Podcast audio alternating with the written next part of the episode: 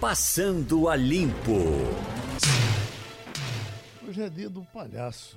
Eu estou me lembrando que na mesa de bar do sábado foi muito falada essa história do, do palhaço com Valmir Chagas. Do palhaço, do velho de pastoril. É. É? Inclusive uma coisa quase em extinção, né? Velho de pastoril, segundo Valmir, só tem sete aqui. E palhaço? Palhaço? Ah, palhaço tem muito. Eu é. acho que tem, palhaço tem, acho que tem, tem porque né? é uma instituição assim universal, né? Você tem, inclusive, várias versões. Tem aquelas versões meio scary, né? Assustadoras. Mas aquele palhaçozinho de subúrbio que a gente tinha no Ah, você está falando do circo Mambembe e tudo é. mais. É, aí realmente tem que, tá, tem que ir muito para o interior, para talvez localizar. Mas a, a, figura do palhaço, ela, eu acho que ela está em, praticamente em todas as civilizações, né? É, porque os circos, esse circo que você chama de Mambembe, Maria Luísa, o circo pequeno, o circo de pobre, ele praticamente se acabou. Né? Uhum. É difícil a gente ver encontrar um. O que a gente encontra hoje ainda, muito raramente, são os grandes circos mundiais, os circos de rico, digamos assim, é. que não tem palhaço. Mas aquele circo. Não, peraí, o, o circo de Solé tem palhaço. É? Mas o palhaço faz o quê? Faz graça? Não. Também. Bom, é, é um acrobata a coisa, também. A coisa mais sem graça que eu já vi na minha vida foi o circo de Solé. Que isso? Minha ô, nossa. ô, Geraldo, e você falando que palhaço caiu em desuso, você tem que, que lembrar que a figura do Joker, que tanto sucesso fez aí com o filme protagonizado por Joaquim Fênix, é um palhaço. Né? Então a gente não pode dizer que caiu. Existem releituras, talvez assim, da figura do palhaço, é. mas aquela figura é, de cara pintada, ela, com esse filme aí que estourou, né, como blockbuster, ela, ela voltou à tona. Eu também não entendi bem. O meu circo de criança é esse. Ah, tá. Você está procurando. É o circo de pobre. É. Aquele circo que. Bye bye Brasil, né? Primeiro você praticamente não tem mais terreno livre para montar o circo. Nem né? no interior. É, nem, no interior, né? Quando eu morava em Olinda, Geraldo, tinha uma praça que na época era bem abandonada, que uma vez por ano tinha circo na praça. Mas, minha gente, era uma tristeza. O leão comia macarrão. Era uma, uma dureza ali, viu? Agora, você veja que esse, esse palhaço Alegria, né? É, é, esse que a, a Globo dá um apoio. Chocolate. É, chocolate. Chocolate. É. Ele, quando vai aqui, por exemplo, 13 de maio. Lota. Lota o 13 de maio. Lota. Né? Ele tem, na verdade, é, é bom que se diga, ele tem uma trupe, né? Ulisses que é bem. Dornelas. É, hum. ele tem uma trupe que é muito parecido com o trabalho que o nosso, nosso Jason Wallace faz. Ele tem a figura principal de Cinderela, mas ele tem toda uma trupe que dá, dá suporte, que acompanha e que torna a, a, a atração bem completa. Né? É. Então, é. não é só a figura do palhaço, ele tem toda uma trupe do palhaço chocolate. Né? É, agora existem Como... também os, os palhaços modernos, né, Geraldo? Que são os humoristas. Uhum. Então, a figura de fazer Mas graça esses, para um esses público... nem querem ser chamados de palhaços, né? Se chama ele briga. Não sei, alguns até se sentem orgulhosos, Geraldo. É? é? alguns se sentem porque admitem na figura do palhaço um antecessor do trabalho que eles fazem, né? Do uhum. humorista que vai se apresenta em um palco, uh, uh, encampa um personagem, por exemplo, Zé Lezinho. Zé Lezinho é um personagem do artista, do ator, do humorista Nairon Barreto. Né? E dentro desse personagem Zerezinho tem outros personagens com, com os quais ele dialoga durante o, o espetáculo. Então é uma forma de ser um palhaço também, evidentemente essa lava-jato que está sendo feita agora? Geral da Polícia Federal está realizando hoje, como uh, Vitor já antecipou aqui, a 69 etapa da Operação Lava Jato, é chamada de Mapa da Acho Mina. que a gente vai morrer, ela continua. Pois né? é, para apurar crimes de corrupção, lavagem de dinheiro e tráfico de influência envolvendo contratos de operadoras de telefonia, internet e TV por assinatura que atuam no Brasil e no exterior. É bom lembrar que vira e mexe, a gente volta para essa questão das, das telefonias das operadoras de telefonia, Maria Luísa, uh, porque a gente lembra daquele caso que ainda não foi esclarecido envolvendo a brasileira Oi e a portuguesa Portugal, Portugal Telecom. Telecom. É, houve denúncias de que, segundo Marcos Valério, inclusive, uhum. o carequinha do mensalão uhum. é, é, revelou que a Portugal Telecom teria feito um repasse a pedido do então presidente Luiz Inácio Lula da Silva de 7 milhões de reais para o PT. Isso informação, uhum. uh, uh, é, é, depoimento de Marcos Valério, citou esse valor de 7 milhões de reais e envolvia também uma transação com a brasileira Oi. Uhum. Inclusive quando a Oi ainda se chamava Telemar. E nesse rolo inclui também o, o, o, o filho do ex-presidente, o, uhum. o, conhecido é, como Lulinha. É bom que se diga que o José Sócrates, né, o ex-primeiro-ministro de Portugal, ele foi preso uhum. dentro das investigações desse escândalo. Exatamente. Né? Ele estaria, Zé de Seu também. Ele Zé estaria vivendo também. num apartamento que era da, da, da operadora uhum. e aí foi considerado é, é, uma, uma, uma benesse irregular que ele estaria recebendo. O fato é que essa nova fase da investigação, né, que acaba de ser deflagrada, ela mira repasses do Grupo Oi para a empresa do filho de Lula, né, uhum. o, o, Lulinha. Exatamente. E não cita somente a, a investigação, não cita somente o primeiro-ministro, não. Cita também um presidente de Portugal, né? Ou o presidente da Portugal Telecom, no caso é chamado de Miguel Horta, na uhum. ocasião era presidente sim, sim. da Portugal Telecom, mas também o presidente da República Portuguesa. Hum. Olha, é, é, Bolsonaro até que tomou uma decisão de bom senso ontem né, com relação à Argentina. Não, aliás, ele tem feito isso, ele tem dado um recurso interessante. Com relação à China, ele recuou bem. E com relação é, à Argentina. Pra, pragmatismo. Se ele não recuasse, é. ia, ia matar o mercado brasileiro de fome. A China é o terceiro maior parceiro econômico do Brasil. A Argentina, não? Ah, perdão, a Argentina. Uhum. A China é o primeiro. Uhum. A Argentina é o terceiro maior. Então você tratar um parceiro econômico dessa forma com uhum. desdém, né? E na verdade e detalhe, diga, vizinho, ele não vai. Parceiro vizinho. e vizinha. Ele não duas? vai, ele encaminhou o vice. Exato. Mas eu achei uma solução bastante inteligente. Porque depois do que Bolsonaro falou em público sobre o, o presidente eleito, né, ele uhum. foi extremamente descortês, independentemente desse alinhamento político, você espera, do ponto de vista diplomático, uma resolução. Talvez ele... até levasse uma vaia se fosse lá, né? Só... Pois é, manda o vice. É, uhum. Não é feio porque é um representante da, da alta cúpula do, do poder e não é aquele que falou mal do, do presidente eleito. Bom, só, só, lembrando aqui o nome do, do presidente de Portugal, à época do escândalo da Portugal Telecom, Mário Soares. Romualdo de Souza, em Brasília. Olha, o presidente da República, Jair Bolsonaro, muito bom dia para você, bom dia ao nosso ouvinte.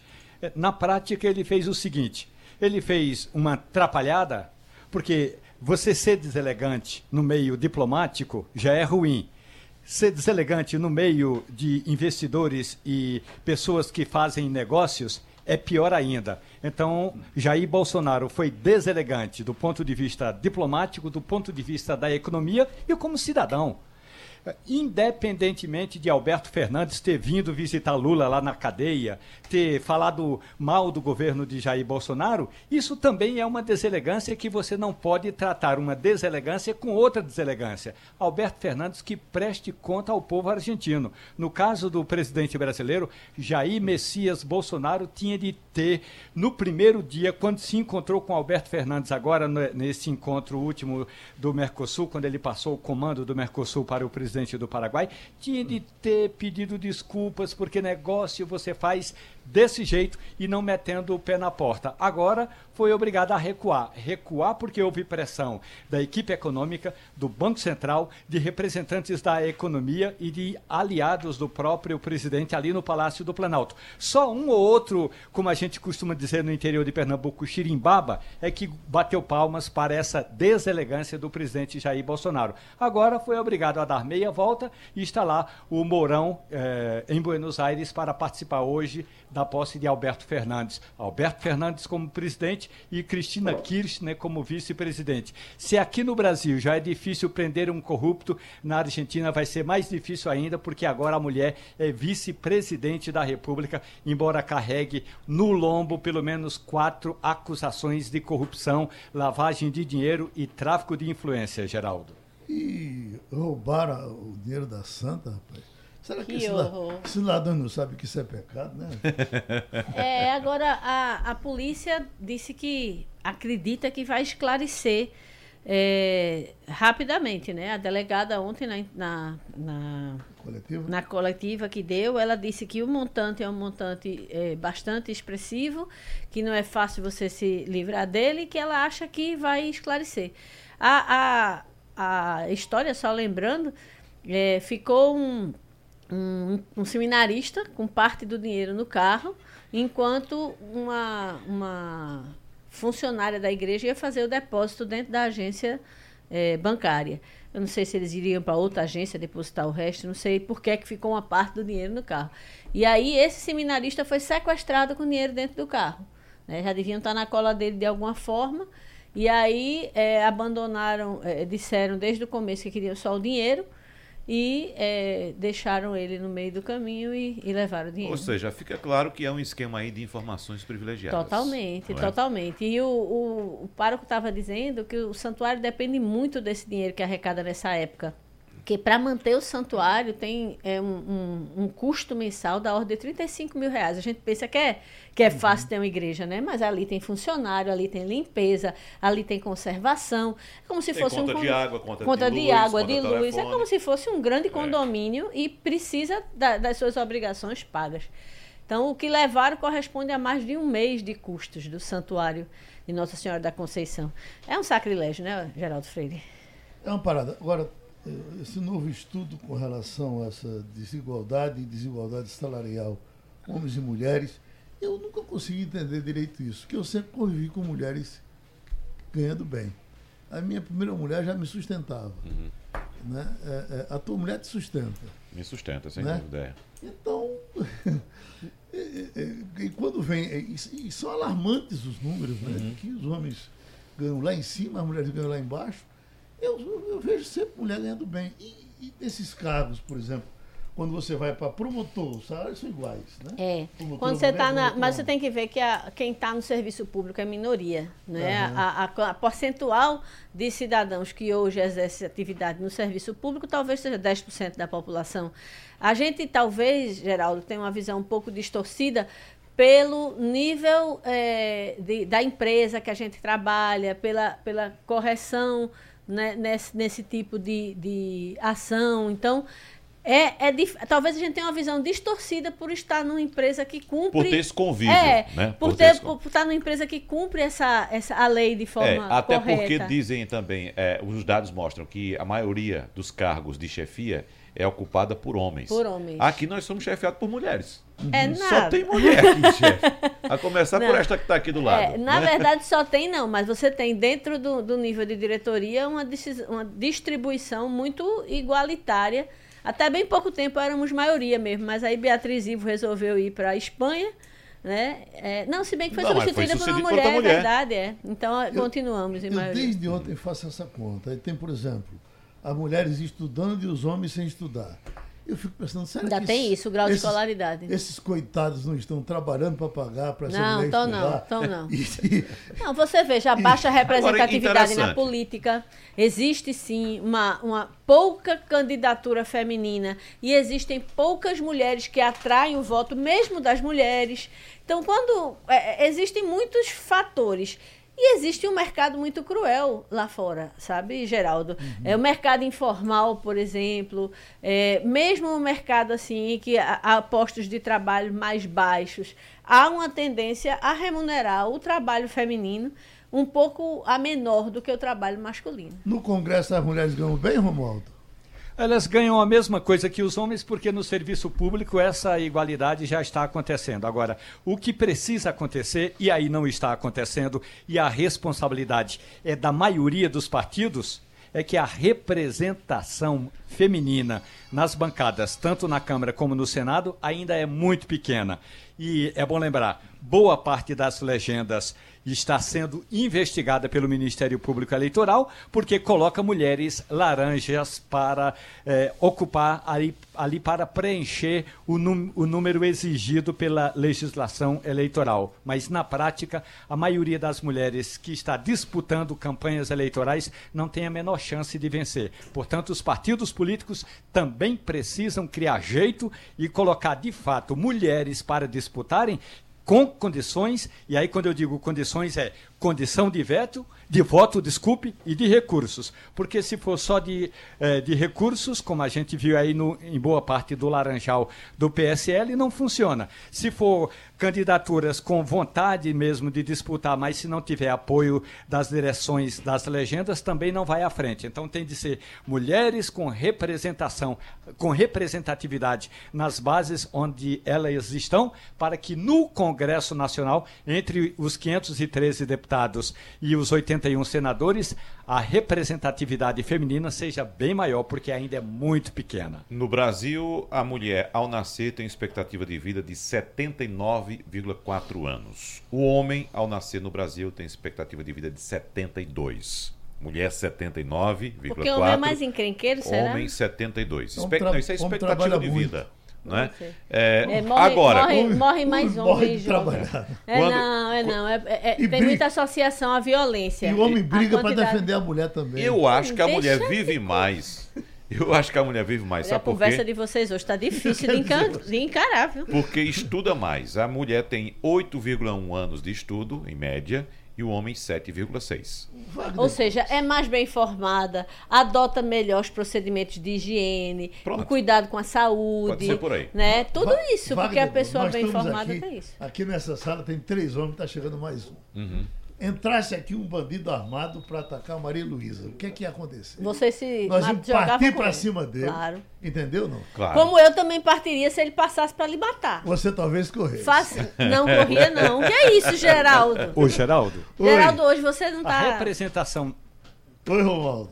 A representação no Congresso Nacional na atual legislatura é de 15% é, da quantidade de mulheres em relação aos homens. Portanto, dos 513 deputados, 15% são da bancada feminina ou de representantes da bancada feminina, assim como eh, das 81 cadeiras no Senado Federal. A, a, diferença é tão pequena que a gente arredonda. No, na Câmara é exatamente 15%, no Senado é de 14,8%, arredonda para cima, 15% ainda é muito pouco. Tem que ter mais mulheres representando o pensamento feminino na bancada do Congresso Nacional. Agora, também tem outra história tem de ser uma boa representação, não é só porque é mulher, não. E também os partidos precisam fazer o que algumas legendas já estão fazendo, Geraldo.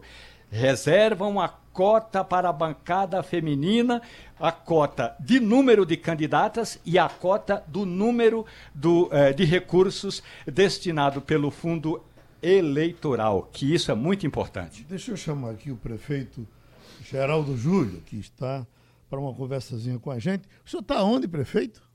Bom dia, Geraldo. Estou na Conferência do Clima, a convite da ONU, aqui em Madrid. E que horas são aí?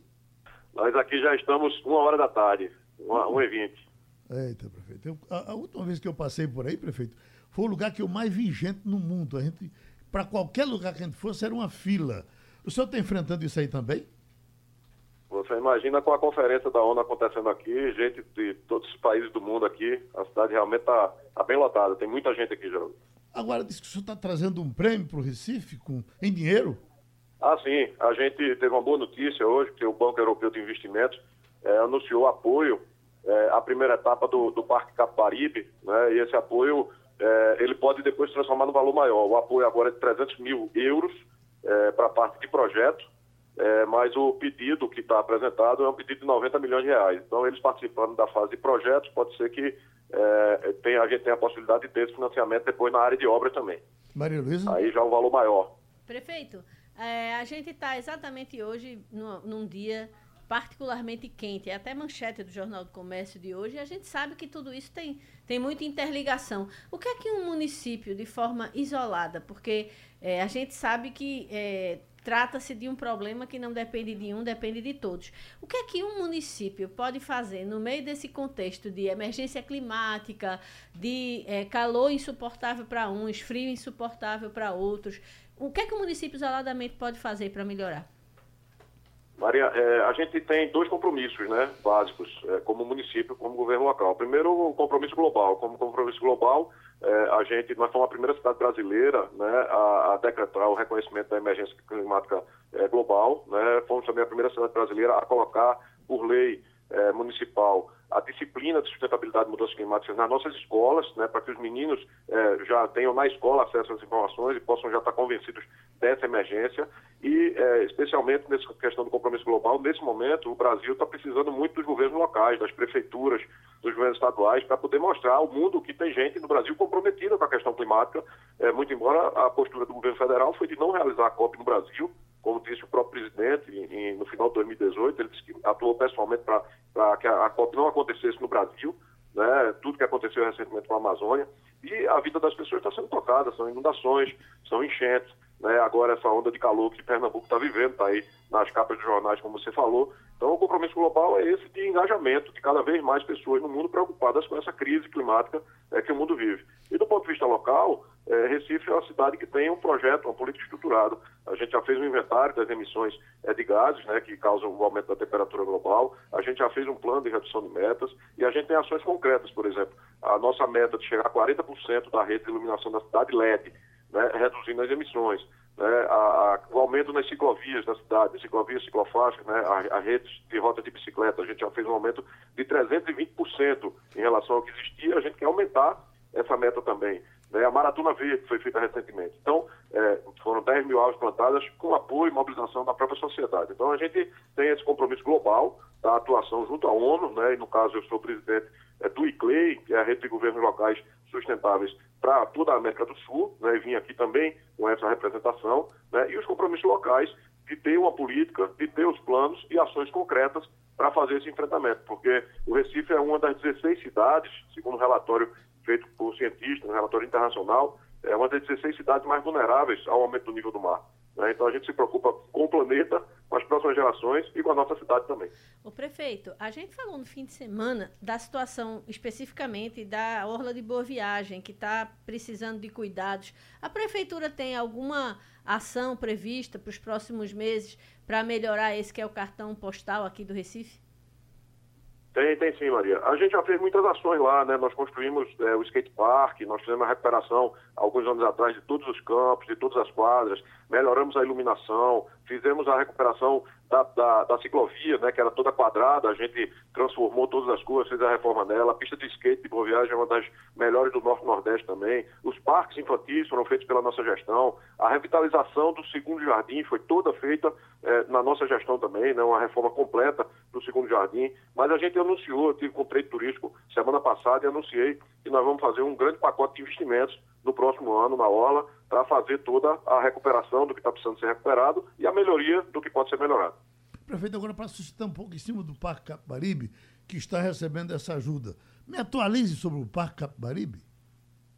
O Parque Caparibe, Geraldo, a gente tem é, uma parte dele concluída, né, que é o Jardim do Baobá, né, que era uma área que estava ocupada irregularmente por imóveis privados, né, e a gente conseguiu tornar essa área de novo uma área pública e tornando ela uma área pública, transformando numa praça é, que já foi visitada por mais de 70 mil pessoas. Né? E a gente tem uma obra também importante na Avenida Beira Rio, né, é, entre a Ponta Torre e a Ponta Capunga, não está andando na velocidade que a gente desejava por problemas da empresa executora, né, a gente está notificando ela para que ela cumpra os prazos que estão é, contratados, é uma segunda etapa importante entre a Ponta Torre e a Ponta Capunga, e a parte de projetos também está andando, porque nós queremos ter projetos para os 35 quilômetros de todo o rio, né, desde quando ele entra no Recife até quando ele deságua. Então a gente está é, investindo em projeto, é, foi apresentado ao banco né, essa meta de investimentos de 90 milhões de reais, o Banco Europeu de Investimentos, e eles liberaram a parte de projeto inicial agora de 300 mil euros né, a fundo perdido, não é empréstimo, é a fundo perdido, para a realização desses projetos. Fazendo os projetos com eles, né, com a participação deles, é, a chance da gente captar esse recurso mais na frente é uma chance real. Né, e aí a gente poder fazer é, obras com maior peso, né, mais, mais investimento mais pesado, mais alto, com recurso de financiamento também do Banco Europeu. Prefeito, é excelente a qualidade do seu som. O senhor vai certamente voltar aí para a sua reunião. Volte logo que a gente está lhe esperando aqui, tá certo? Obrigado, Geraldo. Obrigado pela oportunidade. Um abraço aí para todos os ouvintes. Eu estou vendo aqui essa informação dizendo que a expectativa com relação a uma melhora da economia em 2020 é tão real que até o PT está se preparando para fazer um discurso para não esculachar demais e depois não poder se, se acomodar com essa situação. Ô, Geraldo, a economia é quem salva qualquer governo em qualquer lugar do mundo. Não é só no Brasil, não, em qualquer lugar do mundo. Então, com essa perspectiva de que a economia melhore, chegue a ter um crescimento, hoje a estimativa é na casa dos 2,5% do PIB no, no ano que vem, Uh, isso está fazendo com que o Partido dos Trabalhadores comece a rever o seu discurso. Discurso de que está tudo errado, que está tudo ruim. E não é bem assim. Se a economia melhora, a sensação de bem-estar da população naturalmente cresce. Então, quando chega um agente político dizendo: olha, a situação está ruim, o cara vai dizer: está ruim como? Eu estou trabalhando, estou ganhando meu dinheiro. minha família está comendo, né? Eu estou é, podendo fazer as coisas que eu gosto, porque a situação está ruim. Então, o Partido dos Trabalhadores, inclusive, está tentando adotar um discurso que é o discurso hoje adotado pelos part os partidos que fazem parte do governo atual. Ou seja, o, o, o discurso do moralismo, o discurso do, do, uh, do moralmente correto, do é, da, as coisas certinhas, aquele discurso mais à direita, né, que se diz mais, mais à direita. Então, o PT, por incrível que pareça, está sendo orientado a procurar um discurso nesse sentido para tentar. Com um tom mais conservador. Um tom assim. mais conservador. Muito obrigado, Maria Luísa. Para tentar, inclusive, atrair alguns eleitores do, do atual governo. É, agora, você vê, a, a, havia uma tendência, uma curva descendente com relação à avaliação do, do governo Bolsonaro e da, de alguns ministros, e que ela começa a se inverter na hora que os, as notícias econômicas começam a ficar boas. Né? Você teve esse final de ano de baixa inflação, esse final de ano de alguma recuperação de emprego, de movimento no comércio acima das expectativas, que isso é um, é um, um fator extremamente é, promissor para uma entrada de ano melhor, digamos assim. Então, eu acho que tudo isso é, meio que é, é, mudou um pouco o humor do cidadão médio com relação à avaliação. Né? E você começa a sentir isso. Então, é, no, é normal que você tenha esse tipo de, de acomodação. E se a economia continuar a se recuperar, eu acho que a tendência é, é, é que, que tenha um, aquela máxima do é economia Exatamente. né? De, do é Carlyle, né? O, uhum. o, o, marqueteiro americano. É muito, é muito real. Romualdo? É uma questão importante, pelo menos no Palácio do Planalto, a avaliação é a seguinte: se até aqui o presidente Jair Bolsonaro é, tem visto que as chamadas classes mais populares estão virando as costas para o presidente, a partir de agora, a partir de hoje, essa mesma classe social vai se virar e bater palmas para o Palácio do Planalto. É que a partir de hoje, um dos benefícios que não havia no passado começa a ser pago, o chamado 13º do Bolsa Família, que o pagamento vai até o dia 23. Portanto, é esse benefício que está numa medida provisória do presidente Jair Bolsonaro, chamado de abono natalino, também considerado como 13º do Bolsa Família, é uma gratificação que vai fazer com que as classes sociais mais necessitadas e que tinham uma certa resistência ao governo de Jair Bolsonaro, é só, é só olhar a última pesquisa que justamente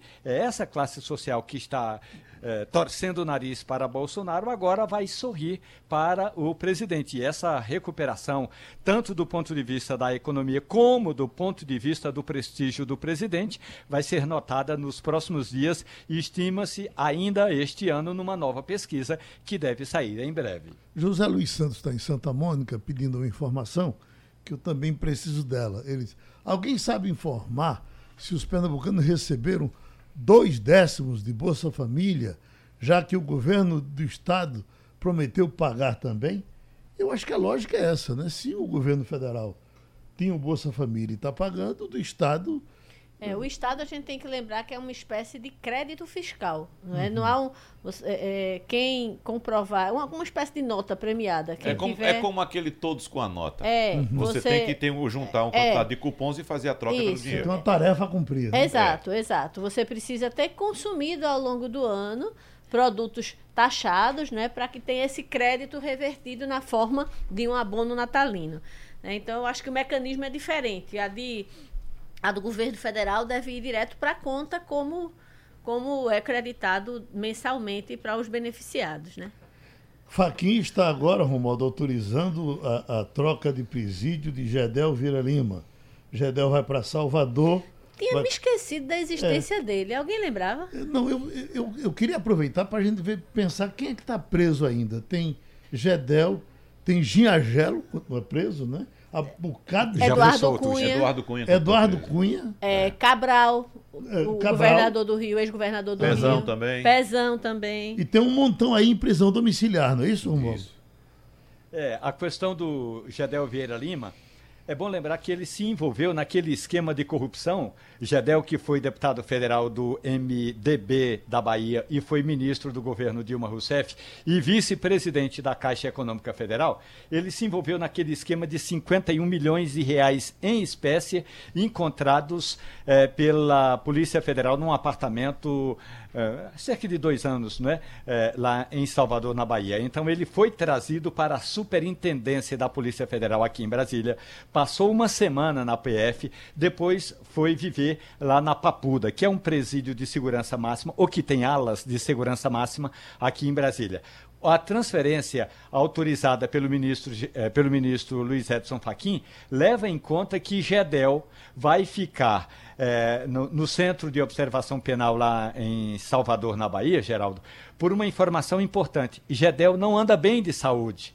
E o, o um, um, dos argumentos da defesa de Gedel é que o clima aqui na Papuda é um clima que varia muito. Na, na época de setembro até dezembro, desculpe, de julho a setembro, é muito seco. Aí depois passa a ser muito úmido. Então Gedel estava contraindo alguma, algumas doenças, é, inclusive doenças cardíacas. Então por essa razão, por uma razão humanitária, o ministro do Supremo Tribunal Federal autorizou a transferência de Gedel Vieira Lima.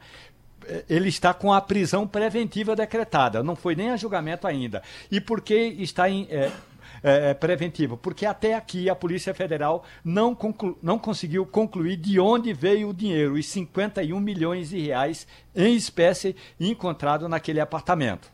Uhum. Alguma novidade com relação ao avião chileno que desapareceu ontem? Geraldo, nenhuma informação 38 ainda. Pessoas 38 a bordo, pessoas né? a bordo de um Hércules C-130 da Força Aérea Chilena que decolou ontem à noite, no comecinho da noite, finalzinho da tarde, do sul do Chile em direção à Antártida, levando uh, tanto a tripulação quanto pessoas que iriam trabalhar lá na manutenção de um oleoduto e o avião simplesmente desapareceu. Uma Você hora depois que foi de ter decolado. uma aeronave dessa que protagonizou o primeiro acidente aéreo em Fernando Noronha, né? Uhum. É, ele, ele era um cargueiro e havia um compressor dentro que se deslocou na hora que o avião fazia a aproximação da ilha, que é uma aproximação em que tem que ser feita uma curva mais fechada. É. E aí ele se deslocou, desequilibrou o avião e o avião caiu. Foi o primeiro acidente lá em Fernando Noronha. É interessante que esses, esses aviões, essas aeronaves são bastante robustas. São, né? e são cargueiros, né? Eles são feitos para carregar uma quantidade enorme. É uma aeronave de guerra, praticamente, é, para você é um, fazer É um Jeep dos ares. É, é um Jeep dos ele ares. É, então, ele é, muito robusto, muito. Uhum. Agora, Romualdo, cair ali naquelas áreas, né? tem muito, muita coisa por ali é, desabitada, né? Não, ali, Difícil naquela de... água, caiu ali já morre congelado, querido. Ali não tem como é, escapar, não. É, verdade, ele, o avião decolou de Punta Arenas. Uhum. Ontem a temperatura em Punta Arenas já estava, já tinha chegado abaixo de zero. Portanto, o frio já não era dos melhores, né? E aí, esses pesquisadores todos, Geraldo, Geraldo, eles estavam indo para fazer pesquisa na área, sobretudo na área de é, climática, né? E aí, rapaz, é, agora é torcer para que a situação desses chilenos aí seja das melhores, porque é. realmente a água é muito fria, viu, Wagner? É. A aeronáutica do Chile já informou que de fato o avião caiu. Só não sabe onde e em quais circunstâncias. Já sabe que caiu? Mas admite que caiu. Uhum. Não é tem como geralmente, escapar, se ele não está voando, ele desaparece do radar. É. Uhum. Se ele desaparece do radar é porque ele não está no ar. Se não está no ar, está na terra. É. Agora é. ninguém relata algum pedido de socorro, alguma informação que tenha sido dada. Geralmente há esse pedido é, de socorro, uma informação. A anteriormente desaparecer. Informa que tá, a aeronave está com algum Só problema. Me lembra do Malaysian Airlines. Que até hoje ninguém Minha achou, gente, né? gente, como é que desaparece? E é bom Virou... lembrar, virou fumaça um avião com hum. cent... mais de uma centena de pessoas a Exatamente. bordo. Ninguém nunca achou um pedaço da fuselagem. Na, na um pedaço. Teve uma vez que acharam um pedaço, acharam que era dele num mar Mas bem turbulento. Era. Quando fizeram a perícia, não era, era de outro acidente uhum. que tinha sido registrado. Oi, Romualdo. E numa hora dessas, é, a Marinha Brasileira, a Marinha Argentina e mesmo é, aviões é, do, do, da Força Aérea do Chile estão fazendo eh, buscas pela região. A Marinha Brasileira divulgou uma nota na manhã de hoje, dizendo, Geraldo, que o navio polar Almirante Maximiano eh, está na região para ajudar no, na busca desses, des, desses chilenos desaparecidos. Escuta, já estamos com o cardiologista Edgar Pessoa de Melo. Em cima dessa informação, doutor Edgar, estendes não são melhores do que remédios para prevenir infarto. Tem sido uh, uh, muito comum alguém ir fazer uma consulta com um cardiologista e o cardiologista diz, olha, pare aí, vamos botar o estende. Quer dizer, isso agora vai mudar? Bom dia, Geraldo. Um abraço. Bom dia a todos. Olha, Geraldo, é muito difícil. Esses estudos têm vieses, porque, na verdade, hoje, quando implantamos um estente coronário, nós tratamos com o que nós chamamos de terapia clínica máxima, que são as estatinas e os medicamentos antiagregantes plaquetários, o que dá uma garantia de não obstrução do estente.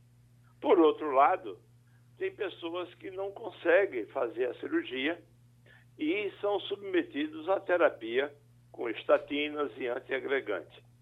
Olha, Geraldo, isso é estudo de primeiro mundo, onde o medicamento não falta.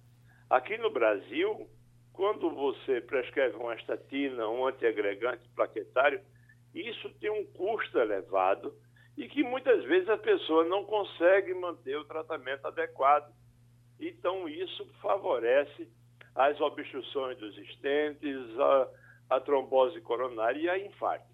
Então, quando a gente analisa esses estudos de primeiro mundo entre pessoas que se submetem a implante de estente e aquelas pessoas que não se submetem a implante, mas que são submetidos permanentemente a uma terapia clínica máxima, é difícil mostrar diferença entre um e outro.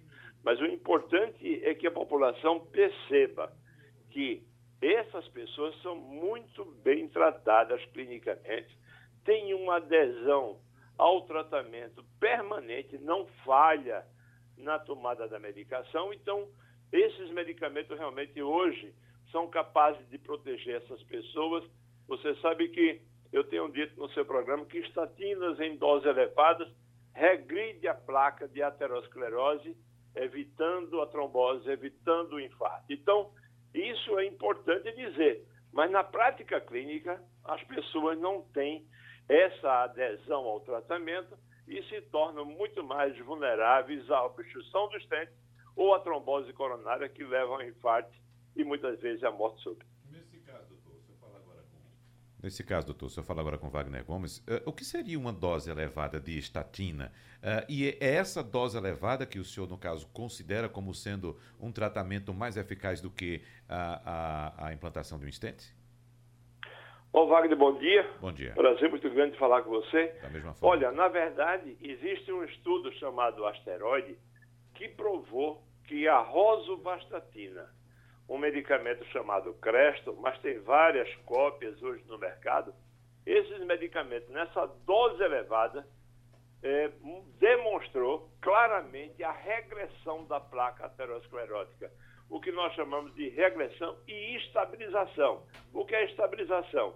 É o impedimento que essa placa progrida, rompa e provoque uma trombose. Uhum. Então, essas doses elevadas, olha, não é só estatina, tem que ter um medicamento que, nós chamamos de antiagregante plaquetário. E que aí as mais comuns é o, a aspirina, o clopidogrel, o prasogrel e um medicamento chamado Brilinta. Esses medicamentos que eu falei, associados à aspirina, dá uma segurança muito grande contra a trombose coronária.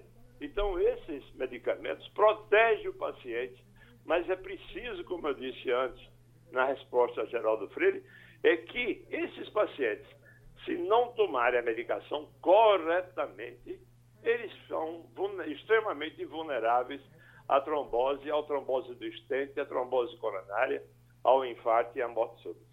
Maria Luísa? Bom dia, doutor. É, é, uma dúvida. Há algum tempo atrás surgiram estudos. Ah, é, bom não, dia. Não estou ouvindo bem. Eu sou Maria Luísa, bom dia.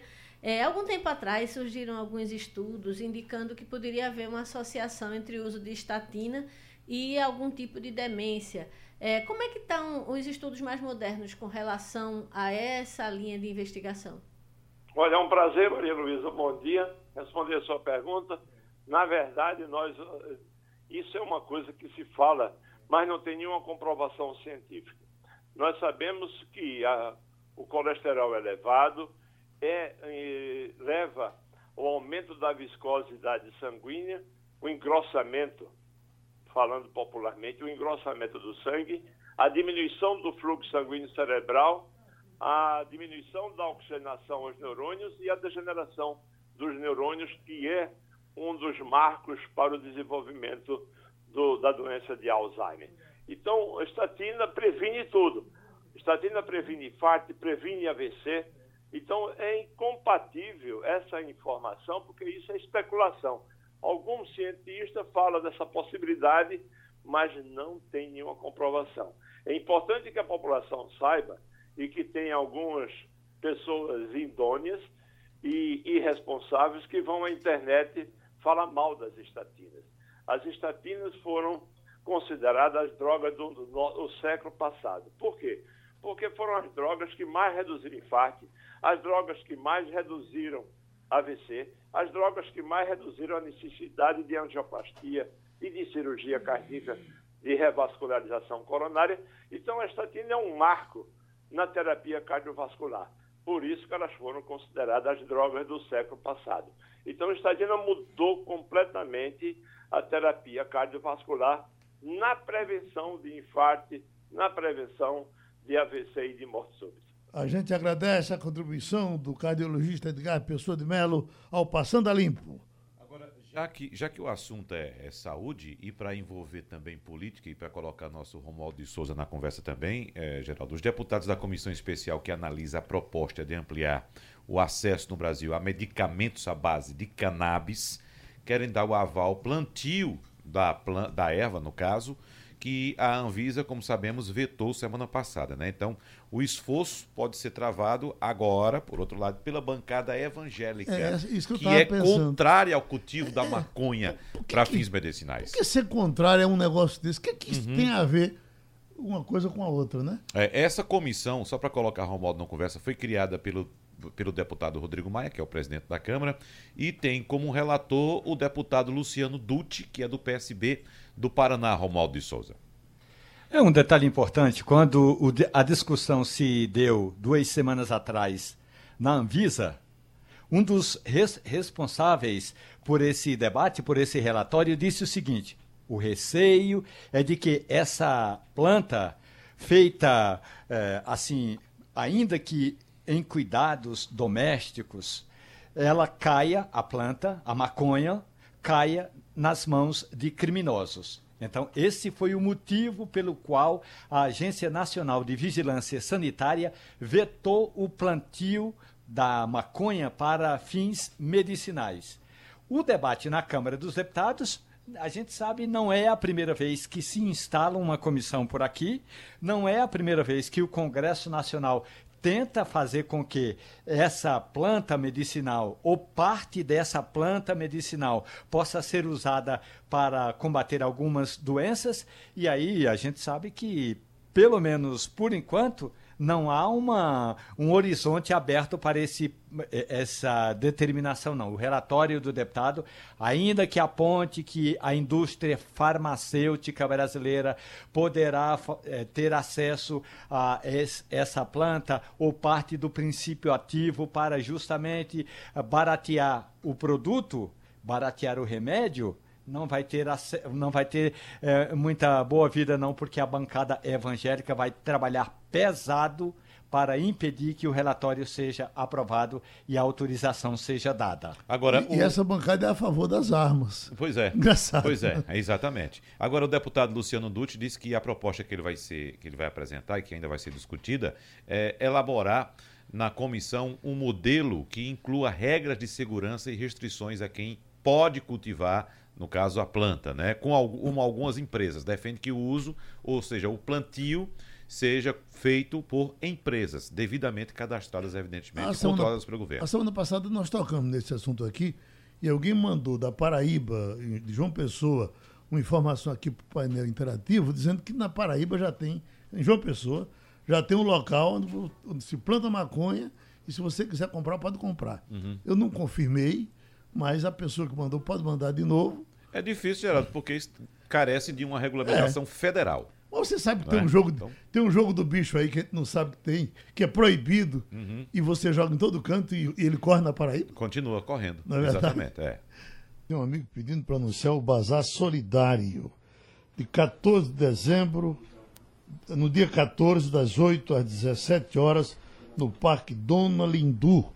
Então vai ter esse Bazar Solidário, que é para ajudar as pessoas que precisam, repito, no Parque Dona Lindu, de 14, dia 14 de dezembro, das 8 às 17 horas. Não parou de chegar informação aqui sobre palhaço quando nós abrimos o programa falando Verdade. de palhaço. Verdade, inclusive lembraram um filme de Celton Mello. Exatamente. Importante registrar, né? Que Agora, se chama O Palhaço, ele é o ator do. Ele um, faz o. Um circo que, mesmo quem principal. não foi, e eu, aliás, eu não fui, mas conheci sem ir, foi o Alakazam, que por muito tempo circulou aqui no Recife. Cobrinha está dizendo o seguinte, ó o circo Alakazam, a entrada era um gato. Quando é. chegava em Bibiribe. A entrada era um gato, é. isso mesmo.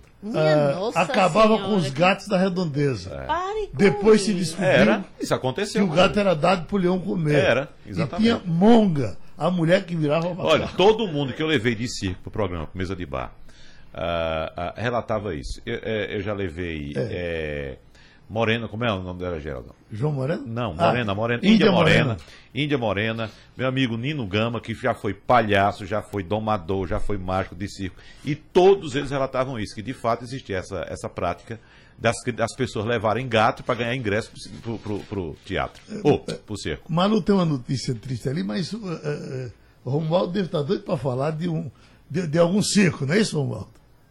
É, Geraldo, desde pequeno eu gostaria de ter trabalhado em circo. Na verdade, foi minha primeira fuga. Eu morava em Carnaíba e fui trabalhar num circo. E, e aí os caras gostaram, disseram que eu tinha jeito. E aí eu trabalhei durante uma semana quando o circo estava em Carnaíba. Quando mudou para Afogados, eu fugi no circo. Aí de manhãzinha montamos o circo, passamos o dia todo montando. Faltavam uns 10 minutos para a estreia, eu já estava é, mascarado para entrar ali como ajudante de palhaço. Minha família, meu pai e minha mãe chegaram, me levaram de volta para Carnaíba. Acabou minha carreira em circo. Maria Luísa. É, Geraldo, notícia triste do dia é a informação de que morreu a vocalista do grupo sueco Roxette. É, Para quem não, não liga o nome à pessoa, é, a, é o pessoal que fez muito sucesso com trilha sonora de novela, aqui conhecida, trilha sonora de filmes famosos, tipo Robin Hood. Então, It Must has, Have Been Love, é, Listen to Your Heart. Nosso amigo Avanildo está trazendo aí um trechinho.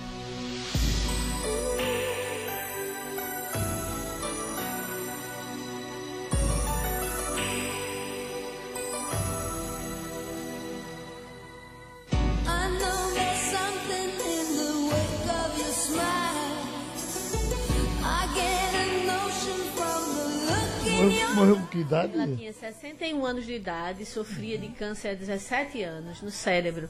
Ela, a primeira vez, quando ela descobriu a doença, ela levou uma queda no banheiro e é, perdeu, inclusive, é, a visão, uma visão, parte da audição, ficou com, com, sequelas, mas mesmo assim ela voltou a compor e a, a, a gravar. Né? Uhum. Mas assim, hoje tivemos essa notícia triste, né? Muito jovem, 61 anos, e já 17 anos que ela lutava contra a doença. Romualdo, Embalou aí muita, muita festa. Olha, Romualdo, Deltan, eh, eh, Deltan move ação contra Gilmar Mendes por danos morais. Ele está querendo uma indenização aí perto de 50 eh, mil reais, um pouco abaixo, um pouco acima, porque eh, eh, Gilmar Mendes em reuniões públicas do, do, do, do Supremo, entra muito forte, citando nomes, inclusive, desses procuradores. Isso dá em alguma coisa? Dificilmente, Geraldo. Agora, pelo menos mostra que, em parte, o procurador da Lava Jato, Deltan Dallagnol, quer mostrar ao ministro Gilmar Mendes que há um certo exagero nos discursos do integrante do Supremo Tribunal Federal. Agora, não vai dar em absolutamente nada, nem Gilmar Mendes vai deixar de falar mal de integrantes do Ministério Público. Tem um detalhe muito importante, é que Gilmar Mendes, em geral, se debruça sobre um tema que realmente virou chacota por aqui, que foi aquela ideia de Deltan Dallagnol de criar uma fundação que administraria recursos ou parte dos recursos recursos arrecadados pela Operação Lava Jato. Então, o ministro Gilmar Mendes eh, não, se, não se posicionou, houve até um pedido eh, formal do Sistema Jornal do Comércio para que o ministro falasse. Ele disse que vai passar esse assunto para a, a defesa dele, então vamos esperar até que seja instaurado de fato esse processo. Agora, Deltan Dallagnol já disse por meio eh, do advogado que é importante e é fundamental que o ministro Gilmar Mendes, tudo o que diz durante o julgamento, confirme fora do julgamento para que Deltan Dallagnol possa se defender de todas essas acusações feitas por Gilmar Mendes. Maria Luísa? Geraldo, eu tenho outra notícia triste, se você me permitir. Faleceu hoje também Jeová da Gaita. Assim, essa, é. essa informação nós já demos aqui. Pois é, ele estava é. internado no, no Hospital Esperança, em Olinda, e ele sofreu um AVC. Tinha 76 anos. O nome dele mesmo era Jeová Tavares Lucena, né? Uhum. E aí é um vai dia... ser sepultado às quatro da tarde Isso. no cemitério de Santo Amaro. Um artista pernambucano, tocava Sim. gaita, Isso. gente simpaticíssima. Uhum. Então é? é? um dia triste tanto para o cenário internacional da música quanto para nosso cenário doméstico aqui com, a, com essas perdas. E terminou o Passando a Limpo. Passando a Limpo.